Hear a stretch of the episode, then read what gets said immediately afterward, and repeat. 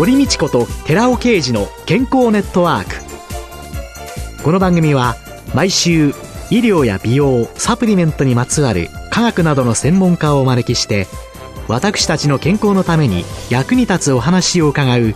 健康生活応援番組です。包摂体サプリメントと MGO マヌカハニーで健康な毎日をお届けするコサナの提供でお送りします。コサナの商品をお求めの際はフリーダイヤル0120-496-537までぜひお電話ください。体の節々が気になりだしたらコラーゲン、グルコサミンを配合した環状オリゴ糖の力シクロカプセル化スムースアップ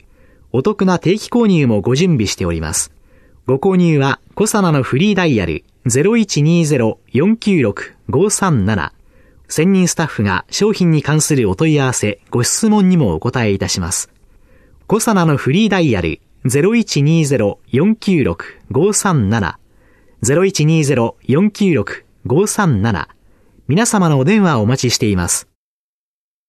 こんにちは、堀道子です。今月は日本大学医学部内科学系循環器内科学分野助教で医学博士の中井敏子さんをゲストに迎えて心臓、血管、そして血液に関する知識と健康法をテーマにお送りしています。先週は不整脈、心房細動のというのをいろいろ教えていただいて、血液を固まりにくくする薬を飲んだりっていうことの大切さも教えていただいたんですけれども、実際にあの不整脈って言った時に、ペースメーカーというのをつける方っていうのがよくいらっしゃる。はい、これはどういう方が対象になって？そうですね。不整脈には頻脈性と除脈性があるというお話をしましたけれども、はい、除脈性の不整脈というものに対しては、やはりペースメーカーが必要になってきます。不整脈の治療で頻脈性の場合には、お薬で脈を落として整えるというようなことが、たくさんのお薬があるんですけれども、残念ながらこれだけ医学が発達しても、除脈性の不整脈にはペースメーカーという機械が必要になってきます。じゃあ、脈が速いのは薬があるけれども、遅いのは薬がない。そうですね。はい。ペースメーカーは心臓を刺激して脈を作り出す、まあ、小さな植え込み型の装置になります。はい。一回つけちゃうと取り替えたりとか？これは植え込み型になってきますので、心臓を刺激する部分というのは、リード線というものを鎖骨の下の静脈、鎖骨下静脈というところから入れていきまして、心臓の心房というところ、そして心室というお部屋、その一つ一つに必要に応じてですね、その不整脈のタイプによってですけれども、一、はい、本あるいは二本のリード線を入れて、そのリード線の先から小さな電極がついてますので、そこから刺激をするんです。で、リードの元の方には、その植え込みの元の方には機械、ペースメーカーという機械に接続するようになっていますので、接続してペースメーカーの機械から刺激を送り出すということになります。はい、それは一度埋め込んでしまえば、もう一生それでいいんですか？そうです。一生のものなんですけども、ペースメーカーにも電池がありますので、はい、時計と同じように使えば使うほど電池の寿命が減ってきます。患者さんの不整脈のタイプにもよりますし、どのぐらいご自分の脈が元気でいるか、多くあるかによってなんですけれども、だいたい6年から10年ぐらいの電池の寿命がありますので、その6年から10年ごとに電池、ペースメーカー本体が電池になっていますが、その本体を取り替える手術が必要になってきます。6年から10年ぐらいで、はい、要するにどのぐらい使ったかということなので、例えば、発作性の除脈のご病気の方であれば、めったに動きませんよね。脈が遅い時だけペースメーカーが作動するということになります。はい、ただ、もともと脈がすごく遅くて、いつも常に30回ぐらいしかなかった方は、常にペースメーカーが働いていますので、それだけ電気刺激を多くすることで、電池の消耗が少し早くなります。よく電車の中で、そうなんですね。ここで携帯を使わないようにというアナウンスがカーって出てきたりとか、そうね、そういうその日常の中で、気をつけなきゃいけないことがいくつかありますね。はい、まず携帯電話がそうなんですけれども、通常はまずあまり心配はないんです。ただ、携帯電話は15センチ離すようにということをいろいろ検査をしましてね、携帯をどこら辺にこう近くから離していって、15センチ以上離せば影響がないということが証明されて今はいますので、15センチ ?15 センチです。だから、ご自分でも、例えば反対の耳でも、まあ片方、同じ側ですもんね。ペースメーカーを例えば左に入れた場合、反対側であれば間違いなく15センチは離れます。それをやはりちゃんと伝えていかないと、携帯って今、どこにでもありますし、もう一人一つ以上持ってますよね。えー、ですからこれがダメというと今はもう生活が成り立ちませんので、しっかりとそれは検査をされていて、15センチ離せばいいですよということになっています。胸ポケットに入れるようなことをしますとちょっと近くなので注意が必要ですし、満員電車の中で他の方が使っていて、すごくペースメーカーの本体に近づいてしまうということは危険なことがありますので、満員電車は避けていただきたいと思いますね。あともう一つ生活の中で気をつけなきゃいけないのは、よく今、盗難防止のゲートがありますね。はい。はい、本屋さんですとか。本屋さんなんかに多いですね。本屋さんに多いですね。そういったところは、やはり電波が出ていますので、そこをさっと通るだけでしたらいいんですけども、例えばあのゲート、門のところにずっと寄りかかって何分もいるとか、そういうことをしますと、ペースメーカーが少し影響を受けてしまって誤作動してしまうことがあるので、その辺は注意が必要です。通り抜けるだけであれば、特にその時間は問題がありません。普通に歩いて通っていくときには大丈夫です。はい。あいあの飛行機の金属探知機であれも通るだけでしたら、そんなに問題はないんですけれども、はい、やはりそれは入っているということをちゃんと係の方に伝えていただいて、手作業と言いますかね、ええ、それで調べていただく方がいいかと思います。はい、やっぱり通るときにもし長く時間がかかってしまって、え、誤作動の原因になるといけませんので。あと、医療の検査で CT だとか MRI だとか。そうですね。CT は放射線でやることなので影響はないというふうにされていますけれども、やはり MRI は磁石を使いますので、磁気を使いますので、はい、かなり影響があるということで、昔は近畿ということになっていました。はい、昔はというと、あれですけど、昨年ですね、はい、やっとその MRI 対応のペースメーカーが開発されまして、昨年、そういうのもあるんですそうなんです。昨年の10月から発売されて日本でも使えるようになりましたので、その新しい機種を使っている方は MRI も可能です。ある一定の条件になりますけれども、ある一定の条件下で MRI をきちっとそういう装置を揃えれば、MRI を取ることができます。じゃあ最新型のペースメーカーは大丈夫。ででも古いのは、そうですね。ちょっと、はい。問題あり。ただこの医療の中で本当に MRI が取れないということは今まで本当にあの、不利益といいますかね、患者さんにとってはとてもデメリットな点になっていましたので、えー、このペースメーカーが開発されたということは本当に喜ばしいことだと思いますね。うん、じゃあ、新しいのに植え替えてくださいなんていうのは残念ながらリード線がそれに対応していないんです。リード線は、先ほど電池のね、交換をしますよという話をしましたけれども、はいはい、リード線は、これが一生のものなんですね。ほとんど一生使うものなんです。もちろん、若い時に植え込みをされると、リードのその耐久性がね、やっぱ二十何年って経ってきますと、リードもだんだん断線したりすることもありますので、追加をする場合がありますけれども、リード線というのはそのままずっと使うことが多いので、昔のリード線を使っていると、電池を交換しただけでは残念ながら MRI 対応ということにはなっていないので、ダメなんですね。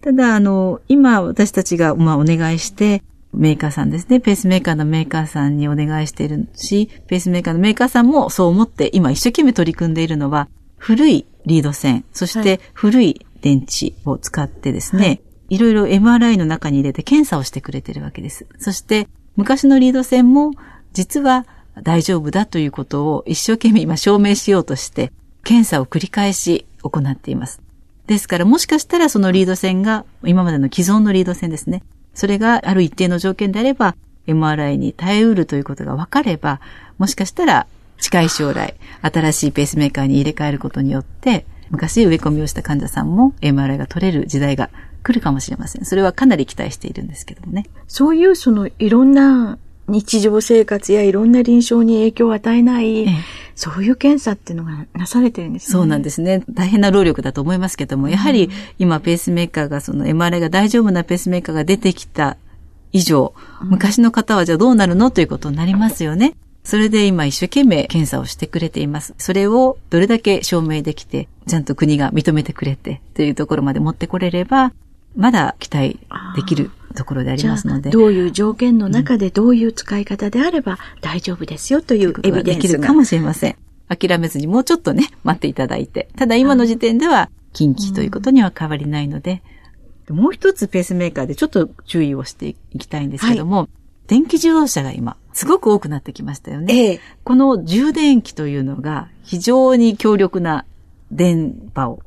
出します。ですので、ペースメーカーの方はちょっと注意していただかなきゃいけないんですね。乗ることも構いませんし、その車の横にいること自体、別にね、あの、実際に乗っていただくのも全く構わないんですけれども、充電をする差し込み口というか、充電中の時には注意が必要で、ある程度その急速充電か普通充電かといろいろ充電器があるようなんですけども、えー、急速充電の時には53センチっていうまた数字が一応出てるんですね。えー、そのぐらい以上は離れましょうということが注意が出ています。もちろん近づかないに越したことはないんですけれども、うん、あの、一応検査をしていくと53センチ以上。そして普通の充電であれば12.5センチというような数値が出てきています。ですので、すごく今これから流行っていって、おそらく電気自動車というのはかなりを占めてきますね、きっとね、今。ですので、そこはペースメーカーの方はやっぱり注意が必要なので、充電をするときには、どなたか他の方にやっていただくということも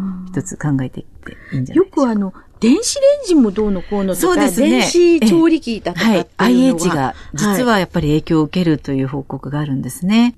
実際に調理をしている最中はやはり使ってしまうと、やっぱり近いですのでね、どうしても調理をする。ご本人が調理すると。えーえー、ですので、それは使わないようにということはやはりお願いしていますし、電子レンジも、ただ電気がついているというだけでは、そんなに影響はないんですけど、やっぱり調理をしている最中というのはすごく大きな電磁波が出てきますので、そこで影響を受けてしまうということがあるんですね。で、どんな影響を受けるかというと、一般的には一番大きなのはその電磁波がペースメーカーに入ってくると、はい、ペースメーカーはその人が自分の正常な脈が出ていると勘違いしてしまって、あ、脈があるんだというふうに間違ってご認識してしまって、そして脈を作り出してくれなくなる。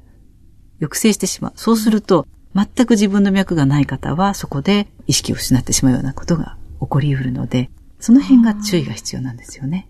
今月は日本大学医学部内科学系循環器内科学分野助教で医学博士の中井敏子さんを迎えて心臓と血管と血液に関する知識と健康法をテーマにお話を伺いました。ありがとうございました。ありがとうございました。続いて、寺尾刑事の研究者コラムのコーナーです。お話は、小佐野社長の寺尾刑事さんです。こんにちは、寺尾刑事です。共造体について2週間にわたって詳しく説明してきました。鏡に映った関係、左手と右手の関係っていうのを共造体っていうお話をしましたけども、鏡に映した右手っていうのは左手に見える。つまり、実像と共造の関係にあるわけですね。これが共造体っていう説明でした。つまり、共造っていうのは言い方を変えると、虚像、嘘の像、つまり偽りの像なんですけども、これが天然の中では難なく一方だけが作られる。天然型が作られるんですけども、人工的に作ると物理的、科学的性質が同じなために両方ができてしまう。左手と右手が同時にできてしまう。この虚像、共造体、虚像体のためにサリドマイド事件は、悲劇は起こったっていうお話をさせていただきました。その医薬品の中には、それ以外にもたくさん左手と右手が半々入ったものが存在しています。現在でもこれは使用されています。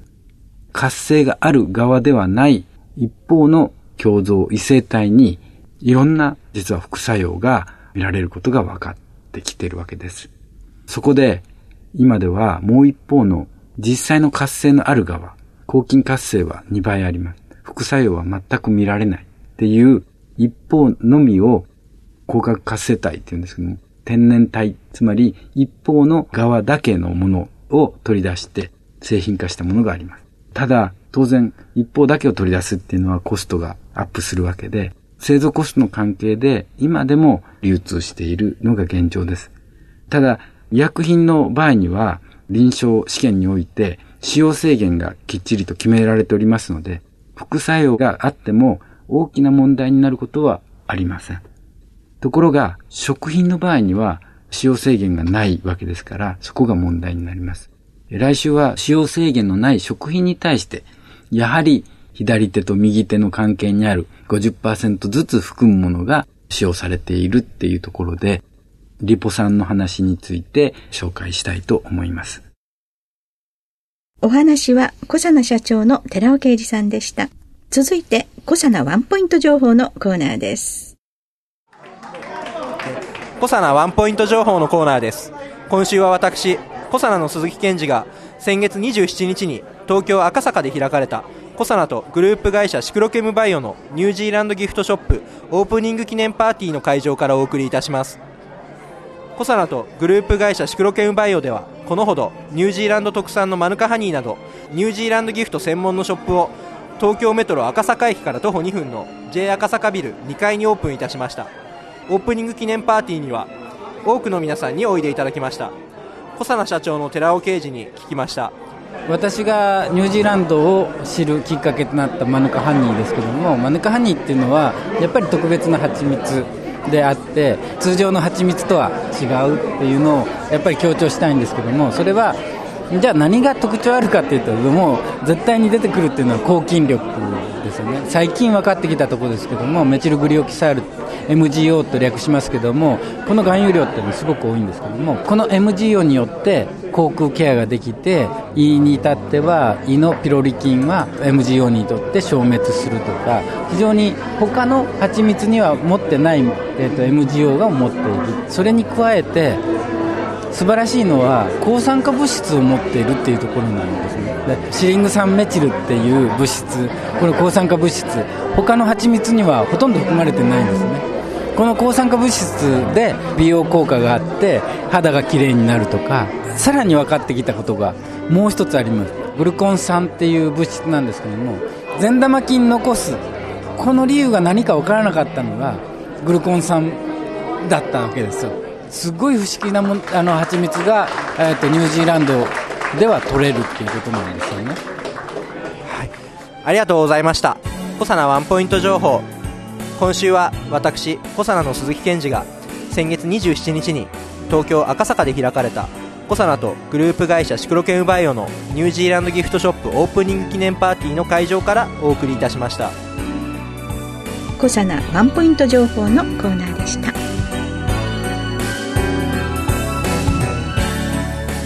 ここでコサナから番組お聞きの皆様へプレゼントのお知らせです。コエンザイム9点を漢字オリゴ糖で包み込むことによって安定性と吸収性を高めるとともに美白効果が期待されているシスチンを配合したコサナのナノサプリシクロカプセル化高級店シスチンプラスを番組お聞きの10名様にプレゼントします。プレゼントをご希望の方は番組サイトの応募フォームからお申し込みください。当選者は10月7日の放送終了後に番組サイト上で発表します。コサナのナノサプリシクロカプセル化高級店シスチンプラスプレゼントのお知らせでした